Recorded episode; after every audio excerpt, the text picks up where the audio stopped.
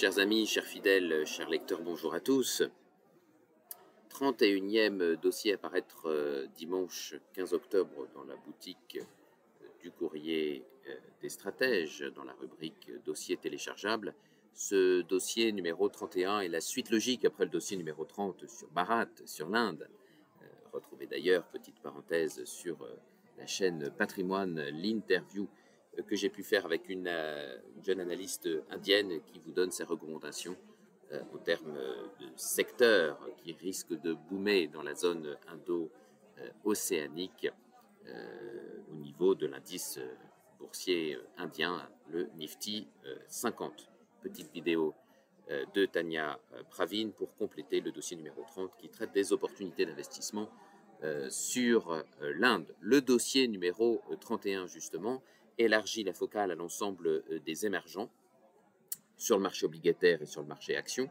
Et je me suis d'abord intéressé à la situation euh, actuelle euh, de la Chine, qu'on décrit comme euh, très mauvaise, et donc je vous dirai ce qu'il en est, que ce soit sur le front des facteurs de risque réels, des facteurs de croissance qui demeurent pour l'empire du milieu, mais aussi en termes de dollarisation. Je fais un petit peu le point sur la capacité réelle ou fantasmée du yuan à petit à petit grignoter euh, la place euh, du euh, dollar comme devise internationale. Ça, c'est pour ma première partie. Ensuite, dans ce dossier numéro 31, eh bien, on ira voir du côté des voisins de la Chine, du côté du Vietnam, de la Thaïlande, de Singapour, qui n'est pas un émergent, mais qui est évidemment dans la zone, du côté de la Malaisie, de l'Indonésie également.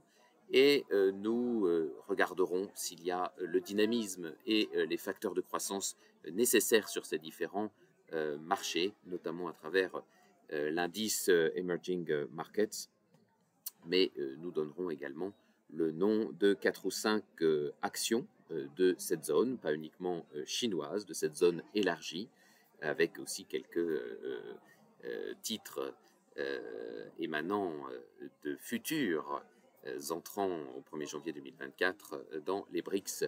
Vous savez que euh, il a été décidé au sommet de Johannesburg euh, en août dernier euh, que six nouveaux membres rejoindraient les BRICS au 1er janvier 2024. Donc, une des actions que nous avons sélectionnées est une action d'un de ces deux, d'un de ces six nouveaux membres. ensuite, dernière partie, nous élargirons encore la focale en allant voir du côté du continent latino-américain, que ce soit sur le marché des obligations ou sur celui des actions, de façon à vous proposer un panorama complet des émergents. Nous continuerons à parler de euh, l'Asie à travers le prisme japonais cette fois, toujours en octobre, fin octobre pour le dossier numéro 32. Euh, Et puis euh, nous prendrons d'autres directions thématiques à partir du dossier numéro 33 de la mi-novembre. Dossier numéro 31 à retrouver dans la boutique du courrier des stratèges, rubrique qui est téléchargeable le euh, dimanche 15 octobre. Jouer les émergents, actions, obligations. À vous de jouer.